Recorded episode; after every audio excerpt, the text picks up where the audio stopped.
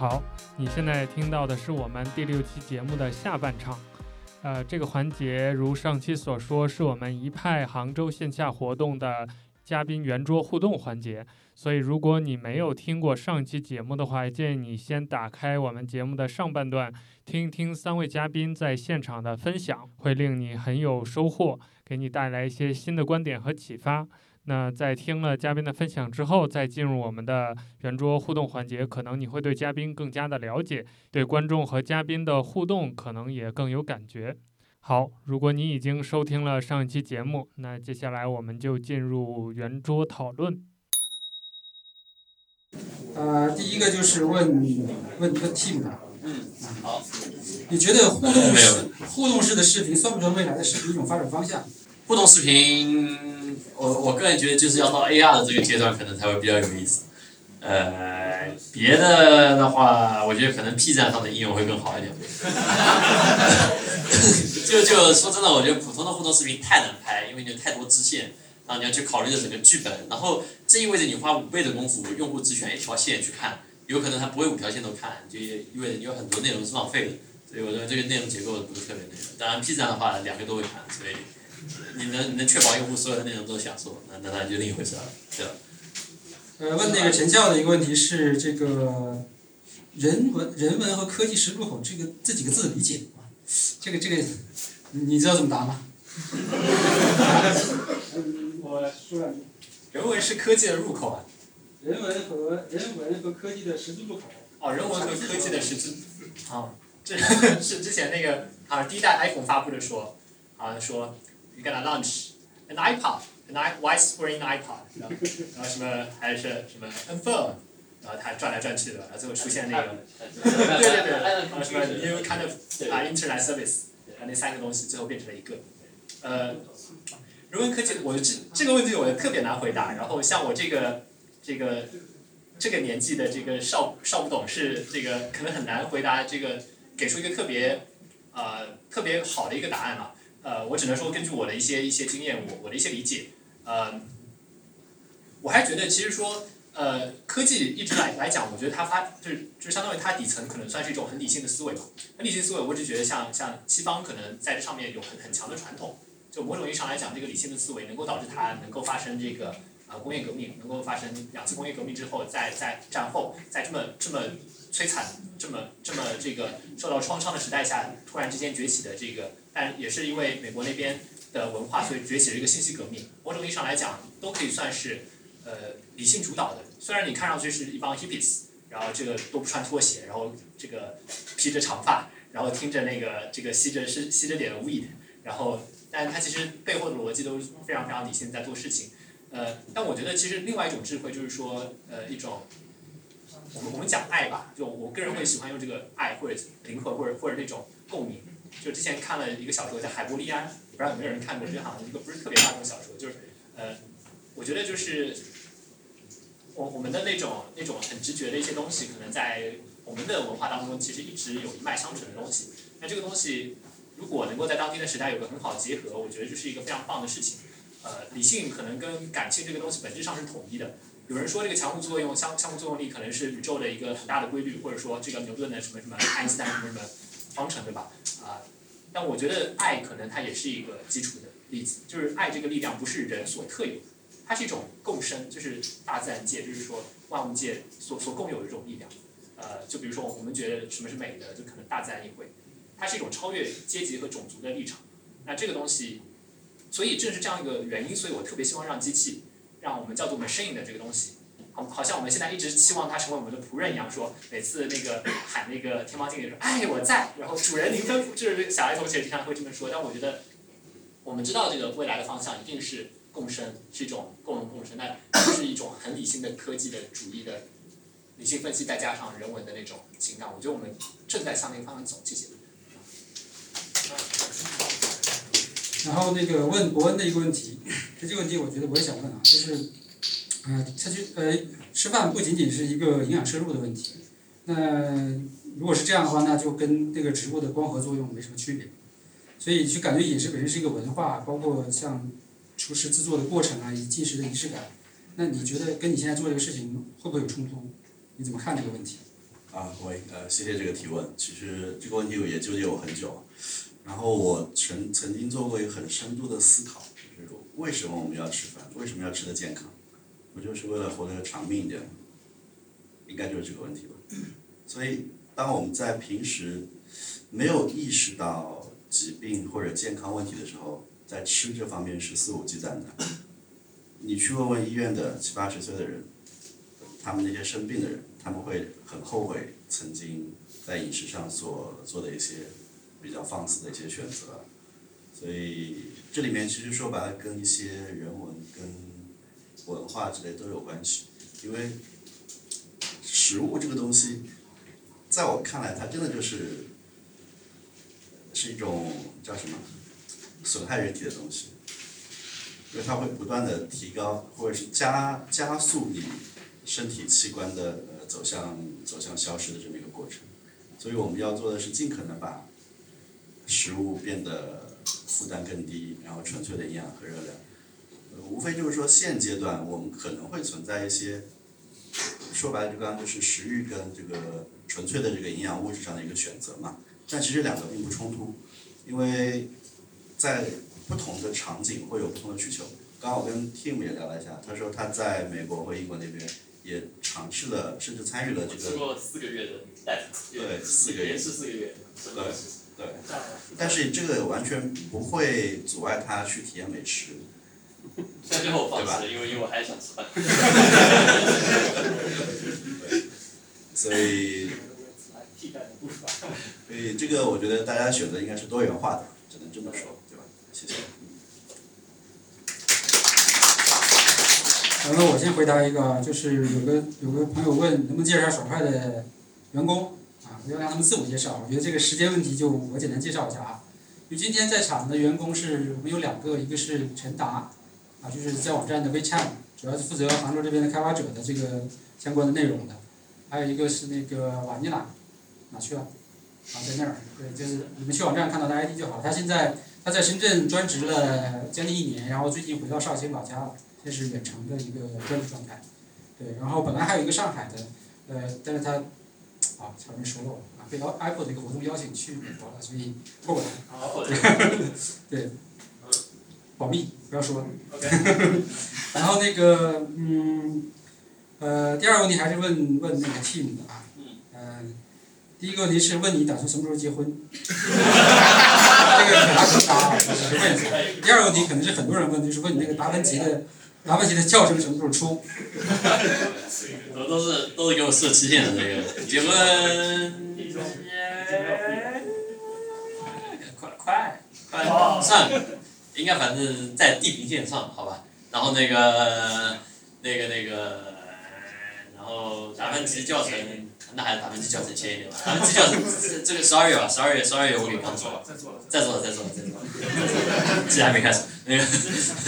但但是写了很多写了很多那个条例，就我要去思考，普通人是怎么样学学会一个东西。说白了就是我教我自己，我我是教程的时候，就是我想我自己是个小白，我会怎么样教我自己，然后差不多这个逻辑来来研发一整套教程这样。教程来了，记得在我们分发一下啊。好。然后那个问陈笑的问题就是，这个其实也也是挺挺直接的，就是 AI 音乐的版权问题应该怎么算，对吧？另外一个就是。呃，以后是不是想授权到音乐产品的这种这种开发？呃，这个问题其实其实说整个行业界还是相对比较模糊的。就首先能够比较确定的是，现在就我国的法律体系里面还没有直接说说 AI 这个自己生产的音乐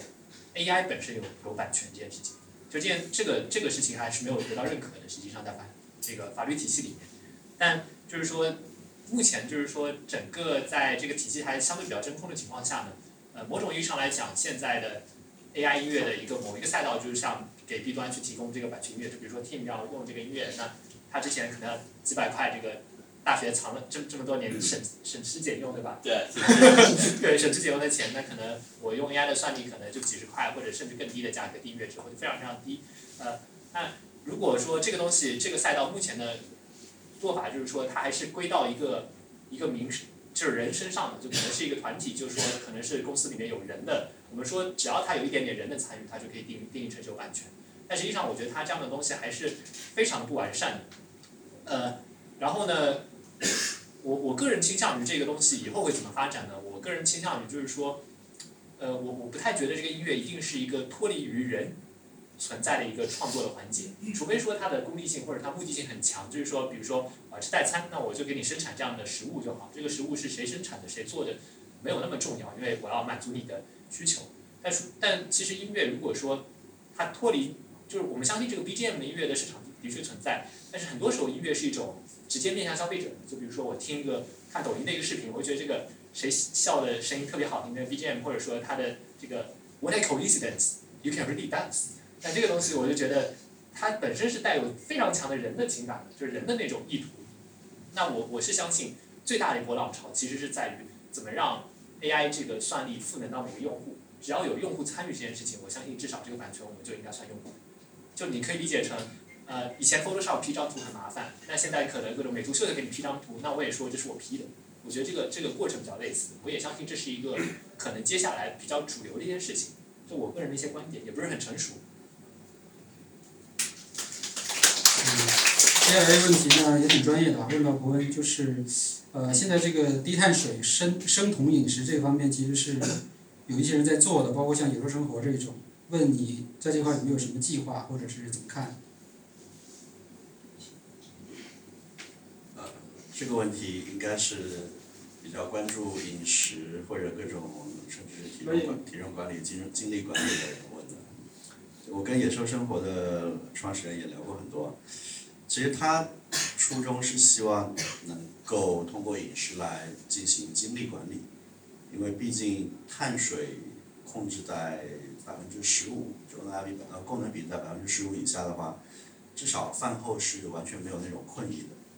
他本意是希望更多人能够在工作期间就通过这种生酮饮食进行这样的管理，但是发现在国内市场做运营的时候，大家只关注能不能瘦，所以这个就变成一个很尴尬的一个一个一个面向 C 端在推广的时候，那些大众群体他们的需求跟我们创业者想要做的事情其实是会有偏差的，所以这是一个只是说刚刚提到有时候生活，给大家举举一个例子。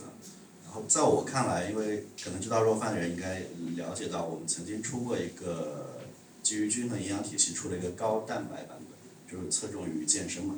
然后按照计划本来是应该出一个高脂肪版本，侧重于生酮。但这个事情我一直很纠结，因为生酮这个事情其实怎么说呢，就是因个体差异，它没有什么好或者坏，对或者错。个体差异不同，它的营养需求是不一样的。对有些人来说是很好的，对有些人来说其实是有损害的，而且还取决于你本身器官、你的代谢、你的肾脏、肝脏是否本身有一些缺陷或者有问题啊之类的。所以这个事情，嗯，因为国内已经把生酮给妖魔化了，呃，就好比比如说，比特币其实挺好的，国内已经把区块链妖魔化了，所以若饭就放弃了做生酮，也放弃做什么。区块链用来管理食品溯源之类的，我这个人有精神洁癖，就是肮脏的事情，但凡可能会变成肮脏的事情，我就不做了。所以大概就这么一个态度吧。具体的方向，其实这个也是一种医疗的方式嘛，其实没有什么呃更多的非议可以聊，差不多这些。呃，接下来是问小派的，就是关于播客的定位和发展。这个我简单说一下，就是呃，播客其实都属于我们线下和那个少儿派上的一些互动栏目，我们都属于一派这个呃品牌下边的。那为什么呢？因为一派本身是代表着我们整个社群这一块的内容，所以它不是一个说媒体，因为本身的目的就是希望能够相对轻松，对吧？相对跨跨范围的去做一些聊天和这种分享。所以播客后面会很宽泛，然后也可能。我们在座的作者啊，包括我们的嘉宾，都可能会上到我们博客里面去聊一些有趣的话题，所以这个是未来的一个计划，但没有说想把它打成一个打造成一个呃什么非常特别的一个节目这样的一个计划，嗯，因为少儿派已经已经太干货了，需要需要有点有点水分啊，润一润啊。然后 team 的问题就是，我也想问啊，就是你同时能够同步六七个项目，你是怎么协调的？你一天要睡多长时间？看了，睡睡觉有的时候不睡，然后 有的时候，呃，一般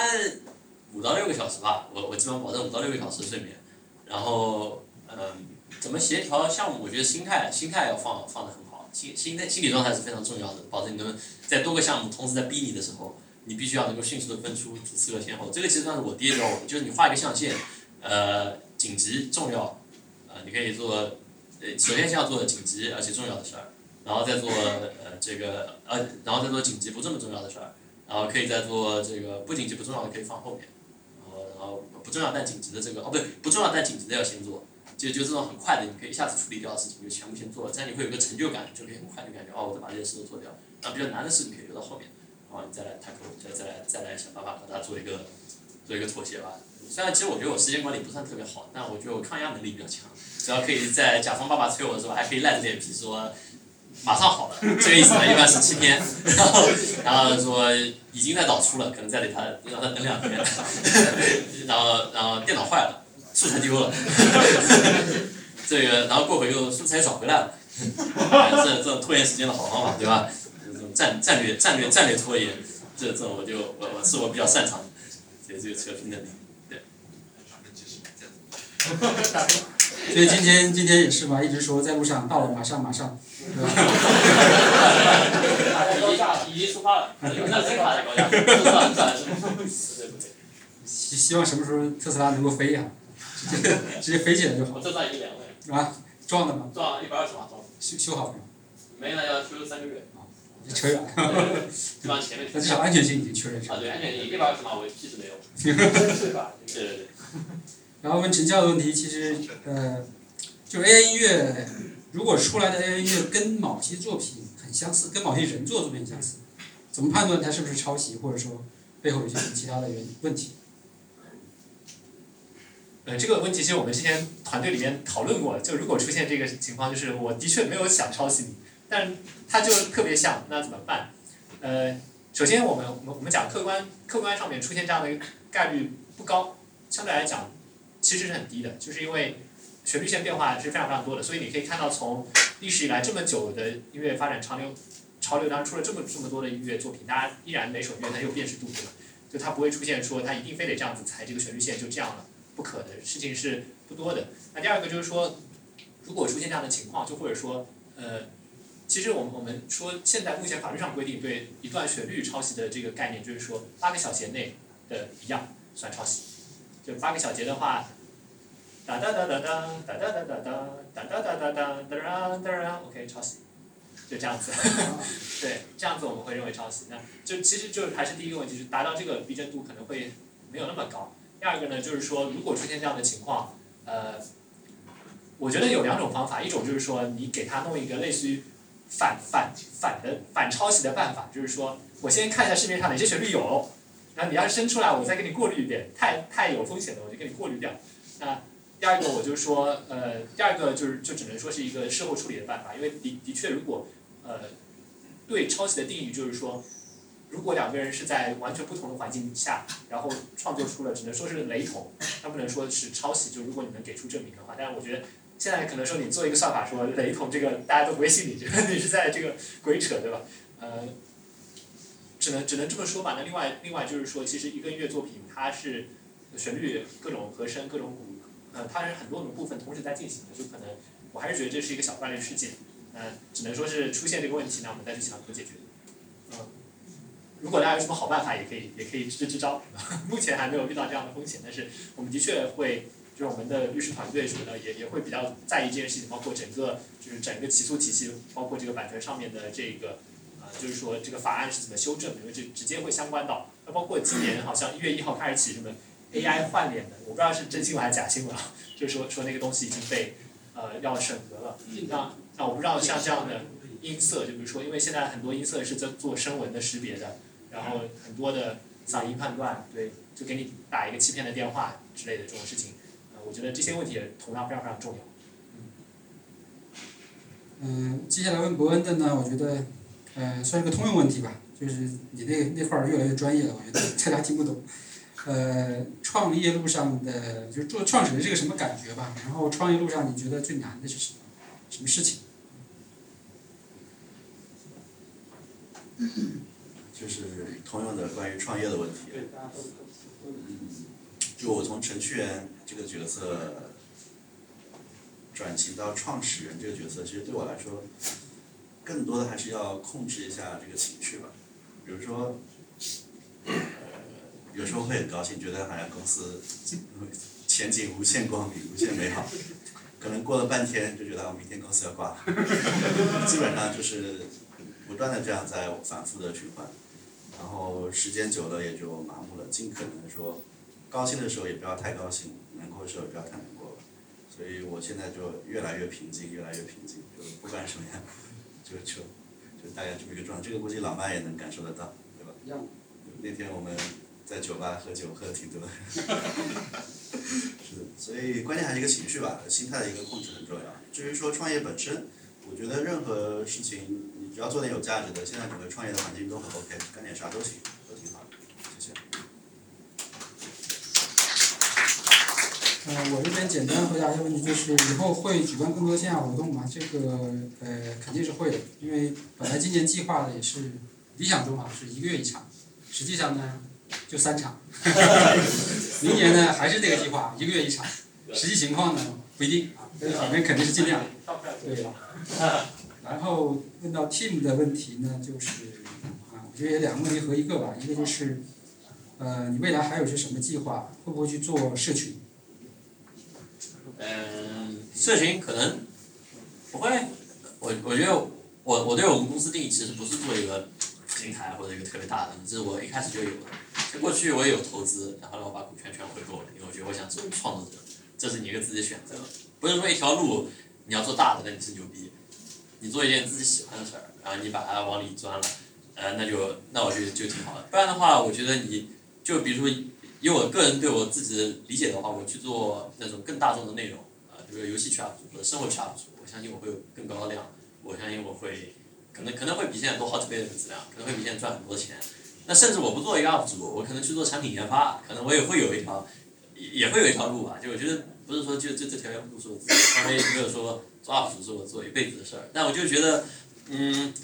就这这这这是一个你对你自己的选择嘛。就你选择了一条路，你不能再因为这个事情去后悔，觉得我做另外一条路会做得更好。我觉得你把现在这条路，呃，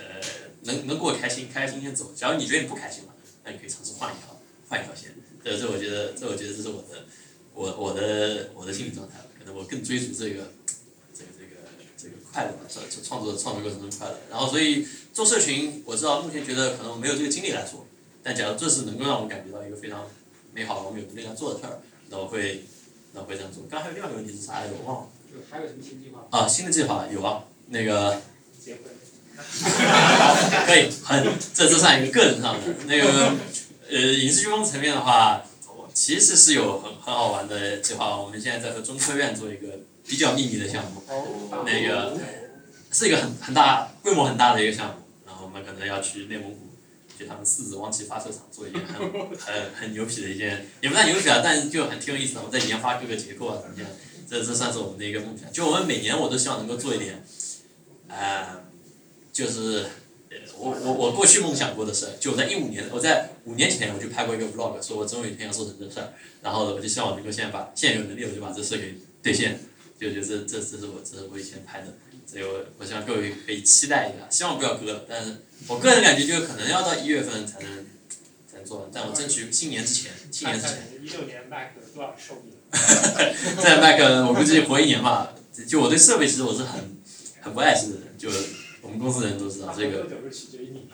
呃，这算取决于我，但但反正我我我对设备就就拿来就用，超坏了再换，就就这样。非常羡慕啊，年轻真好。然后问一下陈笑啊，你那个你的产品是你自己开发的吗？还是你只是做产品？嗯，看不同阶段吧。就早期的话。有自己写是吧？自己我也写过一序器啊，就那种那种。那那 OK，这个问题就问：现在做一个开发者，这个时机合适吗？感觉大环境很差，就机会很少，还还还还可不可以去做？你觉得怎么样？呃，怎么说呢？就是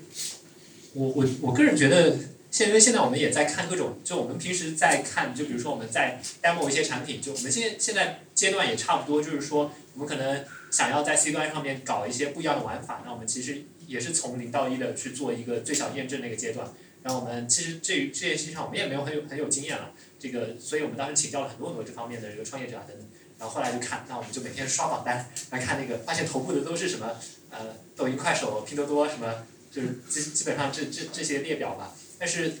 会有黑马这样窜上来，然后其实呃可以说做一个 app 这件事情，可能最好的黄金时期，个人认为还是说在呃一二到一四年那个时候，就好像你跟这个呃投资人说我我要做一个 app，然后什么现 O to 买菜，O to O 什么送送什么，然后基本上就拿钱了，对吧？那现在某种意义上来讲，这样的这个东西东西，你可能通过这样的东西迅速滚钱，可能你至少得做出点 demo 来。但我觉得这不是一件坏事，因为与其说你做一个自己内心没有那么认可的事情，还不如说你先有这道滤网把你滤掉，但真正去做一个呃自己很想做的一个产品。我觉得呃，那包括其实因为我我是浙大那边出来的，那浙大呃这样的学校里面，包括其实每年都会。像苹果跟那个浙大那边合办的移动创新赛，它的前四名就前四名的团队是人手一份二十万的那个全家就是 Apple 全家桶的大礼包，就是其实还是鼓励还是非常大的。就是 我我觉得其实机会很多，就取决于你你能不能发现这样子的机会。呃，然后另外的话，这个模式最近变得也比较快，就是说我们最近也看了很多，就之前可能今今年和和。这个一年半之前起来的一个向海外去订阅收费的这个这个浪潮等等，呃，我觉得可以可以可以说是先有一个想法之后去找相关的同行的一些人聊一聊之类的，我觉得还是有很多，呃，就他们的判断，他们的一些，然后再加上自己确定，说我今天想要做这样一件事情，然后你就先把它记下来，先不要马上做，然后先睡一觉，第二天一觉醒来觉得啊，我依然很想做这件事情，那赶紧去做吧。就一般我这样睡一觉起来就觉得我昨晚的我是个傻逼，我他妈在干什么？说的很好。反正呃，今天刚今天最早来的也有一个刚毕业的一个一个用户，我也鼓励他，我就说，呃，你现在可以先选一个稳定的工作，但是呢，可以把爱好呢继续坚持下去。然后呢，工作本身其实也是锻炼你个人的认知嘛，对吧？直接创业呢也不一定是个最好的选择，但是至少开发者我觉得还还有少一块这样的平台能够愿意支持。但是我们也发现很多开发者其实确实是，我们不能说动机不纯吧，反正就是他的出发点是有点问题的，他可能就是在重复一些老路，这种也是一个很大的问题。好，我们今天最后一个问题要问博恩的就是，医生医生会建议不要长期摄入这种精细的食物，因为会导致消化功能的退化，对吧？如果若饭成为未来的食物的话，那那这这是会有矛盾，那那就是说，呃，如果说选择这种食物，是不是要舍弃身体的一些什么功能的变化？对吧这个问题挺难回答的，而且因为我们经常会有用户问到这类问题，包括知乎上也有人提到说这样的流食长期使用会不会对消化系统甚至是对牙齿的咀嚼功能造成一些影响之类的，所以我们就做了一个固体版，就很硬很硬的一个肉饭，对，所以至于说真正会有什么样影响，我们也不知道，而且。医院里本来就有肠道营养液嘛，就是这些食物本身也都存在，所以没有必要过于去担忧吧。而且实际上我们几万个用户没有说有一个都没有，就是说连续一日三餐只喝肉饭一个都没有。呃，这反正不管哪方面因素去考虑，这些问题都稍微有点多虑了，其实。好，谢谢。